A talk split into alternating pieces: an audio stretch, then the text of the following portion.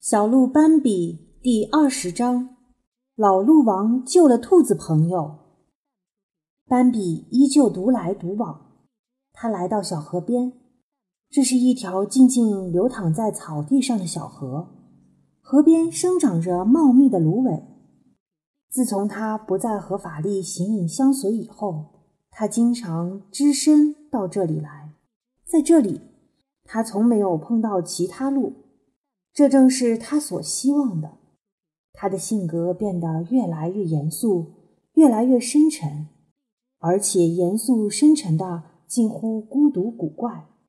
只是这些变化他自己并不清楚，因为他从未想过这方面的事情。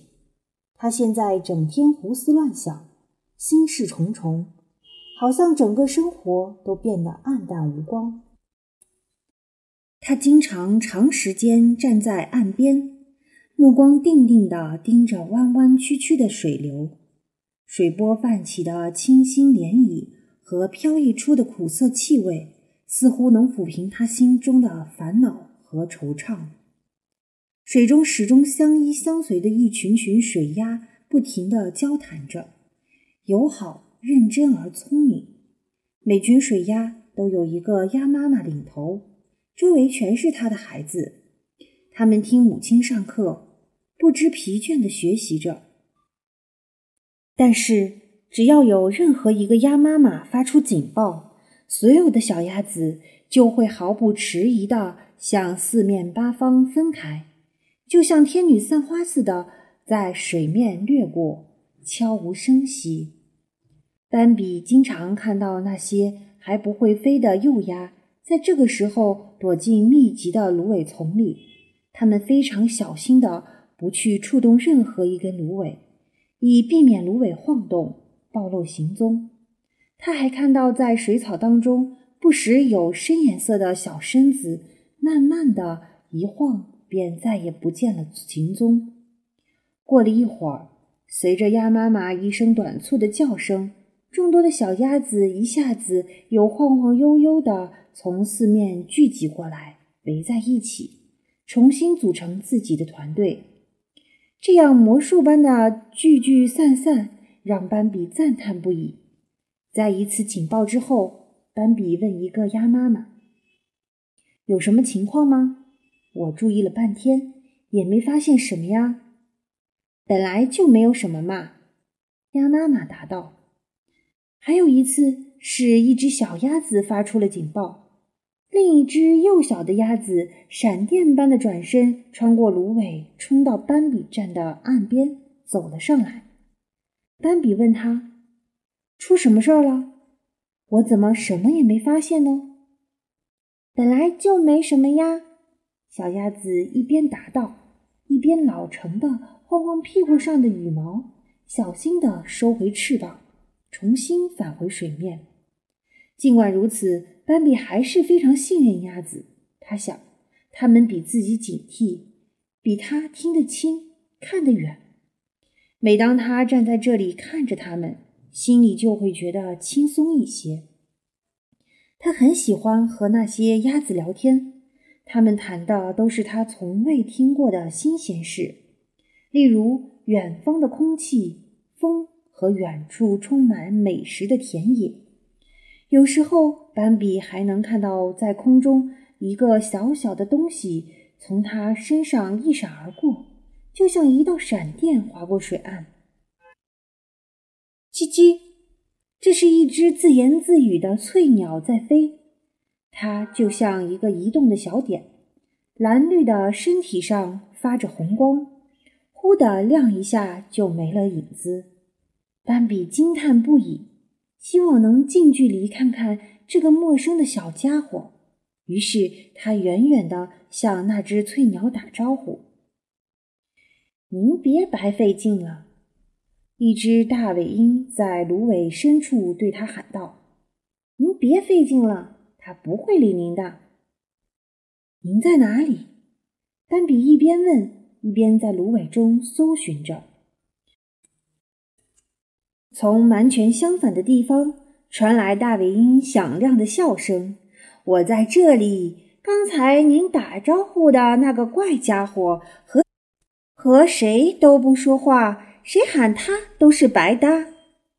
她真漂亮，斑比说，但是很坏。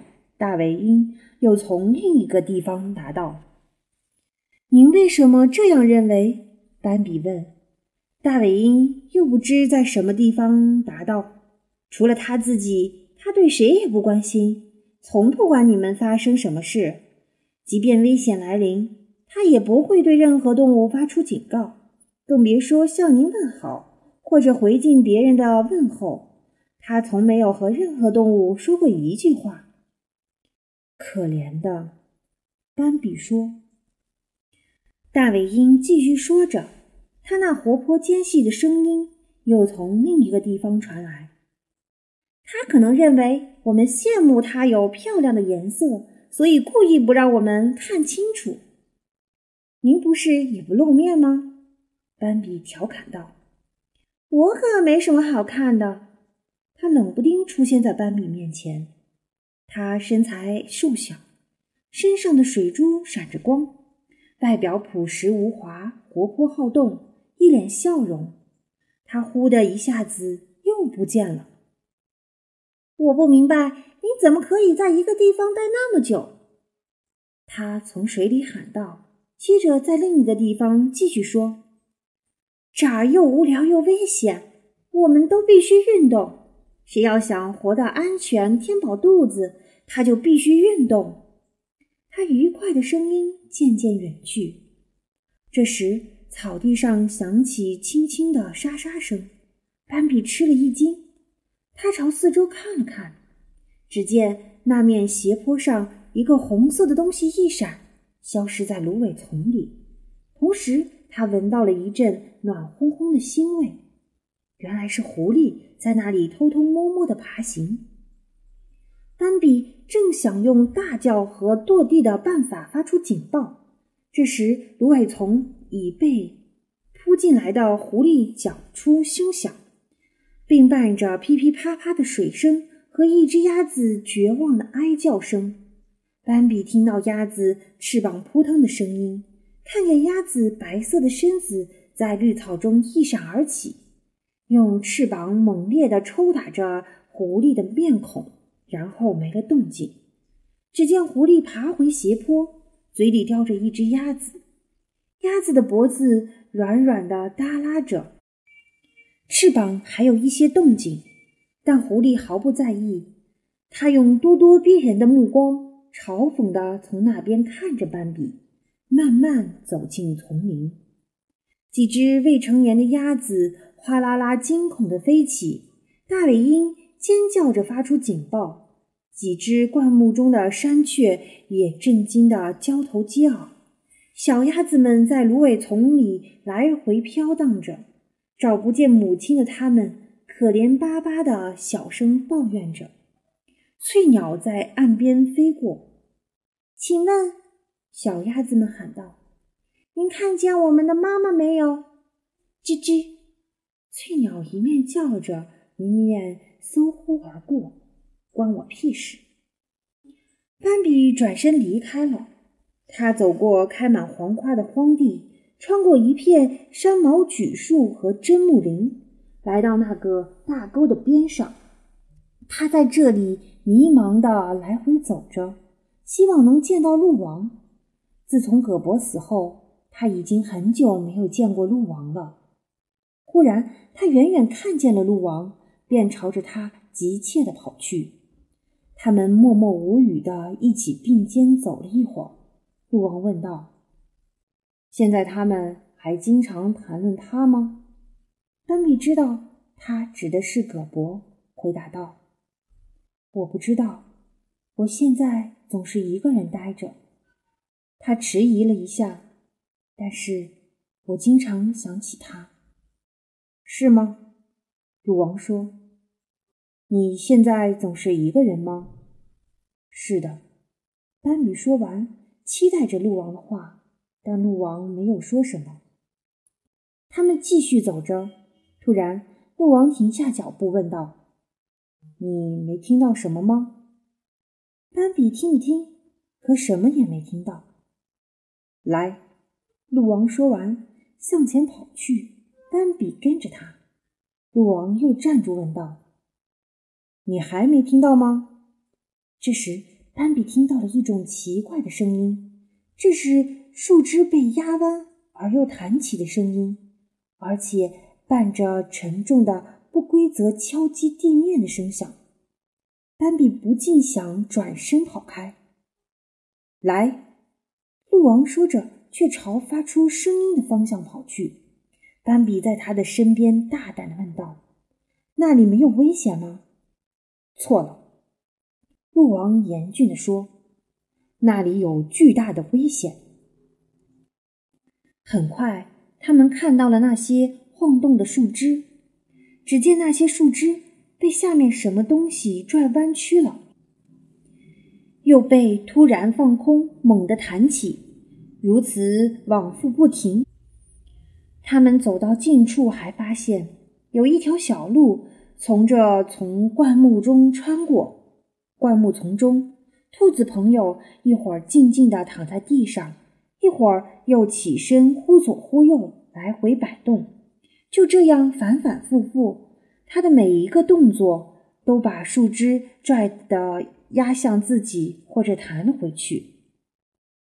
斑比看到一根深色的线，就像有些树木的卷须，它从一根树枝上垂下来，紧紧地套住了兔子的脖子。兔子听到了脚步声，拼命起身跳起，又被那根线拽住，重重摔回地面。滚到草丛里，簌簌发抖。躺下，别动！鹿王命令道。他的充满怜悯和温情的声音，深深的感动了斑比。鹿王走到兔子跟前，说道：“别害怕，是我。你现在不要动，就这样躺着。”兔子一动不动地平躺在地上，嗓子里发出呼吸困难的咕噜声。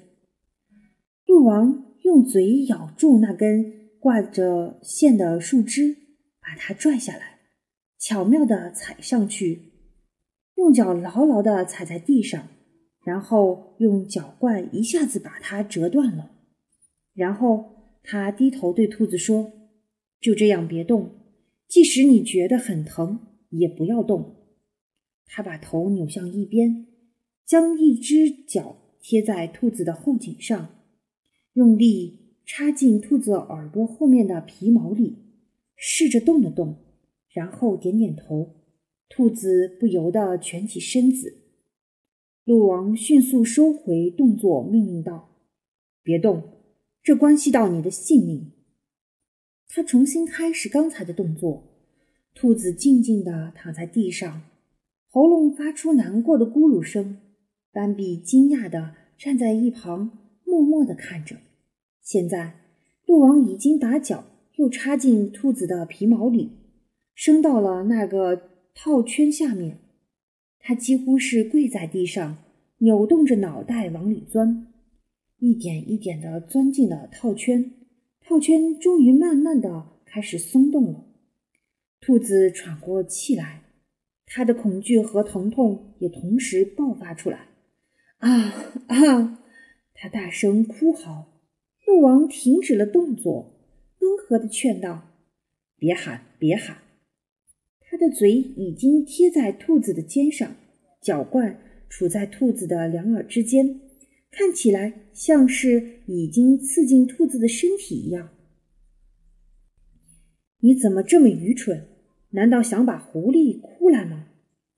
他小声说着，一点也不严厉。好了，保持安静。鹿王继续做着动作，慢慢的、小心翼翼、竭尽全力。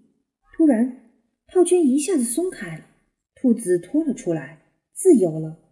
这一刻，兔子还不知道，它向前迈了一步，呆呆的坐下，然后又向前蹦跳几下。起初慢慢的、颤颤悠悠，然后越来越快，越来越快，最后。撒腿狂奔，斑比目送着他远去，吃惊的喊道：“也不说声谢谢。”他还没缓过劲儿来呢。鹿王说：“那个圆圆的套圈掉在地上。”斑比轻轻地碰碰它，听到当当的声响。斑比吓了一跳，这种声音他以前在森林里可从未听过。他的？斑比轻轻地问。鹿王点点头。他们一起走着。你要注意，鹿王说：“当你走在路上的时候，你要检查一下树枝。”先把脚伸进去，上上下下都检查。如果听到这种当当声，就马上回身。在你没有脚惯的季节里，更要加倍的小心。我已经很久都不在路道上走了。斑比陷入深深的思考当中。他刚才并不在那里。斑比迷惑不解地问。鹿王答道：“是的，他现在不在森林里。可他竟能……”斑比摇着头。鹿王声音里含着痛苦，继续说道：“葛伯是怎么对你们说的？他是不是对你们说他无所不能，而且心地善良？”斑比小声嘀咕道：“难道他不是无所不能吗？”鹿王面露愠色，